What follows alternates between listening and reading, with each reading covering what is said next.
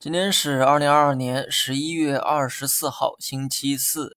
领导呢都发话了，用不了多久啊就会迎来降准。这本来是一件利好消息哈，但今天的股市表现得非常克制。我想呢是投资者变聪明了，被市场教育了一年之后，人们逐渐明白降准对股市的影响非常有限。降准让银行手里的钱变得更加充裕了，可银行手里有再多钱又有啥用呢？没人来借呀。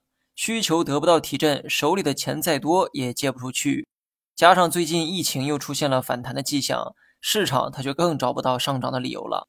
说好的疫情优化，结果呢，很多地方又回到了最初的模样。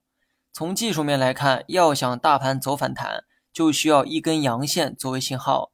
等了一天了哈，今天呢还是收了一根阴线，杀伤力不大，侮辱性却很强。领导亲口送来了降准的利好，市场却视而不见。技术面还没有等到阳线，那我们只能继续观察明天的这个走势。没见到阳线之前，继续按照调整预期；等阳线出现之后，再去预期一波反弹浪。